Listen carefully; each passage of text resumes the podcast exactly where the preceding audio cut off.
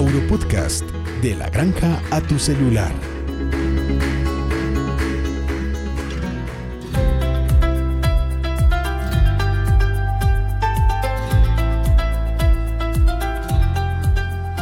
Hola, muy buenas tardes, buenos días, buenas noches. Un saludo a todas las personas que nos escuchan, que nos siguen en nuestras redes sociales. Les recuerdo que nos pueden oír en Apple Podcast, en Google Podcast y en Spotify. Danilo, ¿cómo estás? ¿Cómo te ha ido? Hola Cris, buenas tardes, eh, buenas tardes a todos los oyentes y bienvenidos a un nuevo episodio de Auropodcast. Auropodcast Aurofarma, la solución veterinaria para animales de producción y de compañía. Bueno, para dar inicio, quería preguntarte, Danilo, ¿tú conoces, eh, conoces, tienes conocimiento, noción sobre la producción de leche de ovinos aquí en Colombia? Digamos, digamos no, la verdad no, Cris. Creo que es un mercado poco común. Por mi lado tampoco, tampoco es que tenga mayor conocimiento. Dicho esto, pues damos paso a nuestra invitada del día de hoy, María Alejandra Vanegas. Ella es médica veterinaria de la Universidad de Tolima, hace parte del equipo de Eurofarma, es una experta en el área comercial y tiene un emprendimiento familiar. Precisamente nos va a hablar sobre la producción de leche de ovinos. Hola María Alejandra, ¿cómo estás? Hola, muy bien, gracias. ¿Y tú? Bien, bien. Bueno, dicho esto, habiendo dado esta introducción, quisiéramos que nos comentaras sobre tu experiencia de este bonito emprendimiento. Claro que sí. Muy buenas tardes para todos. Iniciamos este sueño con la llegada de un lote interesante de animales hace aproximadamente ocho años, eh, en donde nos enfrentamos a diversas situaciones porque pensábamos que realmente las, el manejo de, de, la, de estas razas lecheras era igual a, al manejo de, de, ganadería lechera, pues de, de, bovinos de leche. Pero realmente no fue así. Eh, en estos momentos, pues ya para, para, resumirles un poco, en estos momentos nosotros tenemos eh, implementados tres, tres razas, tres razas lecheras, la Lacon, la Frisian y Asaf. La raza Lacombe es originaria de Francia, la Ace Frisian de Alemania y la Asaf es un cruce entre una raza procedente de Siria, que es Awasi, y la Ace Frisian alemana, lo que le da como un, un brigor, digámoslo así, a, a este tipo de razas. Ustedes se lanzaron al ruedo, o sea, dijeron, vamos a arriesgarlo todo, porque normalmente la gente tiene producciones de bovinos, aves, porcinos. ¿Cómo fue ese reto? O sea, ustedes decidieron invertir, traer animales. Así es.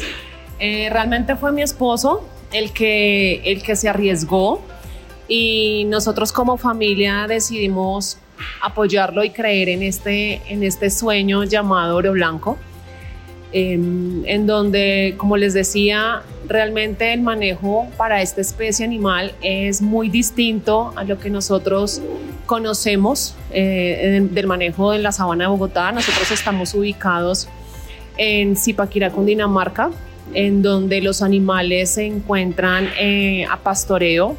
Realmente es un reto adicional porque estamos en una región donde la humedad, la humedad eh, y la y la cantidad de lluvia que cae durante el año es bastante alta y los retos en cuanto a cargas parasitarias en praderas son bastante, bastante altos. Entonces, realmente respondiendo a tu pregunta, así es, decidimos lanzarnos a, a, a, alcanzar y a luchar por este sueño, el cual ha sido de aprendizajes constantes pues en Colombia explotaciones lecheras ovinas eh, adicional de oro blanco. Hay una en, en, Boyacá, el cual fue socio nuestro y realmente no hay más. Hay animales di dispersos en varias zonas del país como Antioquia y hubo unos animales también en Santander, pero realmente núcleos genéticos en el país pues gracias al, sueño, el trabajo, sacrificio y, y, mucho, pues realmente mucha, mucha pasión, eh, puedo decir que es el de nosotros. Nosotros tenemos alrededor de 180 animales entre cruces F1, tenemos F2, tenemos animales puros, eh, machos. Em, y realmente ha sido un proceso o sea, estas tres razas obedecen a que ustedes están identificando cuáles generan mejor rendimiento de acuerdo a sus necesidades y de acuerdo a la zona, o tiene alguna otra razón de ser. La ganadería lecheras, sabemos que tenemos ya instauradas unas razas muy posicionadas. Hablándola en términos globales, por ejemplo, tenemos una, una Jersey, tenemos una pardo suizo, tenemos una Holstein. Lo mismo ocurre en, en, la, leche, en la lechería ovina. Entonces realmente es una producción en donde existen razas especializadas eh, para producción de leche. Entonces, eh, eh, Colombia es un país en donde el mercado que predomina en los ovinos es el, el mercado de ovinos de carne o las razas con ciertas tendencias a, lana, pero realmente tenemos razas especializadas encargadas de producir leche. estas tres razas eh, a nivel mundial son famosas o son las razas estandarizadas, digámoslo así, porque eh, cumplen ciertos parámetros en el tema de composición y cantidad de leche. Entonces, si nosotros vamos a hacer un comparativo, por ejemplo, la raza frisona, que es la raza alemana, es equivalente a la raza, a la raza lechera Holstein. Lo que aporta esta raza es em, volumen. La raza Lacombe es, ah, bueno, la raza, es importante mencionar que la Frisian es una raza poco rústica, muy susceptible a padecer enfermedades por, por temas parasitarios eh, y realmente es una raza que es, es, es difícil de, de, mantener en unas condiciones como las que tenemos en estos momentos. Supongo yo que si es de Alemania, es, una, es un animal eh, para clima frío, ¿no? Así es, son, son animales sí o sí que tienen que estar en Em, sobre el nivel del mar, pues estamos hablando ya de, países tropicales como Colombia, en donde claramente eh, la temperatura ambiental afecta bastante. Entonces es una raza que no es adaptable para condiciones de trópico bajo a temperaturas promedio de máximo unos 16, 18 grados centígrados, porque de lo contrario, pues obviamente le, le cuesta muchísimo más y, puede tener, ah, puede ser susceptible a, padecer otro tipo de enfermedades. La Lacom es una, es una raza mucho más rústica, digamos que la podríamos comparar con una raza lechera implementada en el país como la Jersey, que nos aporta mayor cantidad de sólidos más que volumen. Y la SAF es más una raza también em, adaptada a países tropicales y que es más resistente a sufrir de, de problemas por cargas parasitarias altas. Aurofarma, laboratorio farmacéutico veterinario vinculado a Italcol. María Alejandra, ahorita nos comentabas bondades de cada una de estas tres razas y también, digamos, a qué tipo de agentes son susceptibles. Mencionaste los parásitos. Eh, me gustaría saber, digamos, a qué tipo de parásitos o qué tipo de parásitos controlan ustedes y cómo los controlan. Bueno, dentro, dentro de los parásitos que más eh, afectan la explotación ovina nos enfrentamos a parásitos respiratorios, a parásitos gastrointestinales, en su mayoría redondos. Es muy importante realizar, bueno, eso depende de la del manejo que se le dé a la explotación.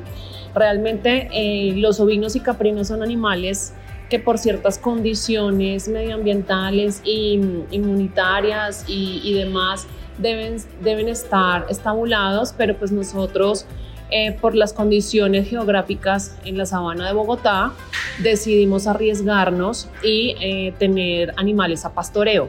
Ellas pastan todo el día y eh, más o menos cuando está cayendo la tarde ingresan a la nave para, para tener su descanso. Em, Como son animales que están pastoreando, claramente el reto es mucho más grande. Por ende, y es importante mencionarlo, no es que sea igual para todos, depende de la explotación, pero en nuestro caso nos hemos visto en la necesidad de hacer em, desparasitaciones máximo cada tres meses. Es importante o nosotros lo hacemos de esa manera y es que hacemos rotaciones de principios activos y no solamente hacemos o utilizamos una vía de administración, sino que combinamos. Entonces siempre hacemos administración tanto parenteral como oral. Es muy importante eh, tener presente en otro tipo de explotaciones de pronto eh, los vectores o los parásitos externos. Eh, nosotros no tenemos por la ubicación, no tenemos ese tipo de, de digamos que de agentes como moscas o piojos o garrapatas sino que realmente nos enfrentamos más es a parásitos internos. Entonces, eh, la técnica que les mencionaba es la famacha, en donde nosotros hacemos una inspección de mucosas. Todas las mucosas es importante hacerla y eh, observar algún tipo de palidez. Es un indicador clave para determinar si tenemos una infestación o una carga parasitaria alta en animales en donde las mucosas estén pálidas es un claro indicio obviamente pues que hay presencia de anemia y por ende de una carga parasitaria importante. Si tuvieras, María Alejandra, que recomendarnos un producto para desparasitación, ¿cuál sería? Claro que sí, hay un sinnúmero de productos en el mercado pero nosotros utilizamos en la última aplicación el Rafoxanide. Es un producto eh, el cual es bastante efectivo contra la fasciola hepática y el Oestrus ovis. Sí, María Alejandra, digamos que en temas de desparasitación para los animales, eh, de parte de Aurofarma manejamos varios productos que le pueden servir. Tenemos una combinación que pueden usar súper interesante, como María Alejandra ya dijo, Rafoxanie, que les protege contra Oestrus ovis, Oestrus ovis para animales que estén en clima cálido y eh, la fascial hepática, que es un problema en general en los rumiantes.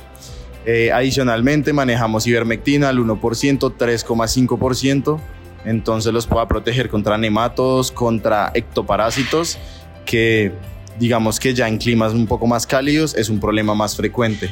Entonces me parece súper chévere que tengan ese protocolo de desparasitación y, bueno, todo esto va en pro de la producción. También me parece interesante y sobre todo lo, lo que recomiendas de estar rotando los ingredientes activos y también la vía de administración es importante pues para digamos, disminuir el riesgo de, o la presentación de resistencia por parte de los parásitos. María Alejandra, y en cuanto a la producción de leche, pues digamos, yo no tengo ni idea cuánto produce una oveja al día, cuántos ordeños son.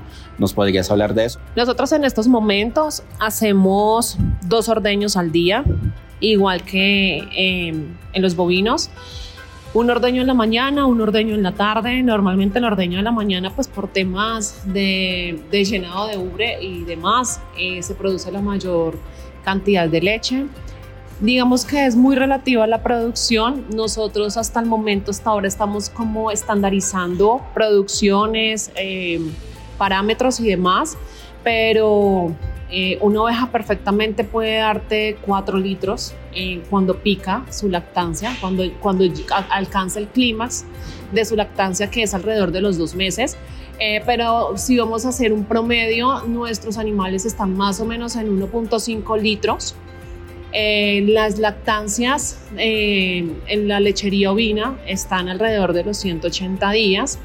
Algo que sí quiero eh, resaltar son las calidades, la calidad nutricional de la leche de oveja y el diferencial que tiene frente a la leche de vaca, inclusive frente a la leche de cabra, en donde las características nutricionales, su composición es bastante superior en proteína, en sólidos, en grasa, en composición de vitamina C. Eh, realmente es un producto que está catalogado como una, una leche A2, en donde podemos recomendarla perfectamente para personas intolerantes a la lactosa. Entonces, eh, adicional a, a, que son animales con altos requerimientos que deben sí o sí suplementarse tanto en la parte nutricional, también es muy importante y hago un énfasis en ello, es que debemos también hacer una suplementación con productos que les aporten aminoácidos, vitaminas, minerales, eh, por todo el gasto energético que conlleva obviamente una gestación o una, una producción. Bueno, aprovechando que hablas de la suplementación, entonces recordarte y recordarle a los oyentes eh, la gama de productos que nosotros manejamos para suplementar, como tú decías, multivitamínicos, eh, aminoácidos, eh, con electrolitos, bueno, un sinfín de productos. Entonces, para, para estas producciones, súper recomendado el Aurofarbit, que es un multivitamínico, tiene complejo B. En Aurofarbit manejamos el complejo B, adicionalmente de los glicerofosfatos, que viene de calcio, potasio y sodio. Entonces, adicionalmente al, pues, al tema en multivitamínicos, viene con electrolitos para la hidratación. Entonces tenemos ese Aurofalbid oral, tenemos Aurofalbid inyectable y bueno, todo esto en pro pues de mejorar la producción. Así que por último, María Alejandra, me gustaría que me contaras ¿Qué hacen ustedes con la leche? Bueno, eh, la idea realmente es transformarla.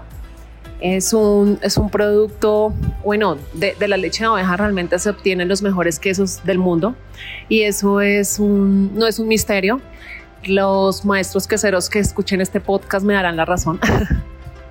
eh, pero bueno, nosotros estamos eh, transformando la leche, como les decía, tiene una gran cantidad de, de sólidos por ende, eh, sale un yogur tipo griego espectacular, cuchareable. Hacemos también quesos madurados. Eh, un tip, el queso manchego, el original, la receta original, es queso de oveja, de la oveja de la mancha. Es un queso con denominación de origen. Entonces creo que pues muchos de ustedes sabrán cuál es el queso manchego. Eh, realmente son estos, son estos productos, el yogur tipo griego, quesos madurados y también hacemos un tipo de queso que es cuchareable que se llama queso labne. Es esparcible, tiene un proceso de maduración y se le adicionan unas, unas finas hierbas y se puede adicionar a carnes, a galletas, tostadas. Bueno, es un, es un, es un aderezo para acompañar cualquier tipo de, comida. Ya entendí por qué se llama queso manchego. Oveja de la mancha. Súper interesante. Entonces les queda pues esta información valiosa para ustedes si son productores, si son veterinarios o si simplemente les gustan los animales, que aparte las ovejas son animales de un um, temperamento muy dócil.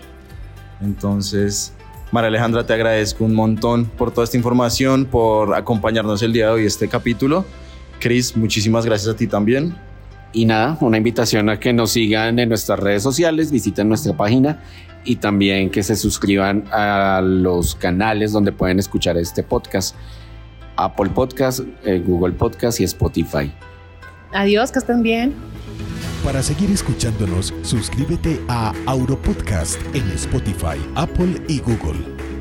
Síguenos en Instagram, Facebook y YouTube como Laboratorios Aurofarma.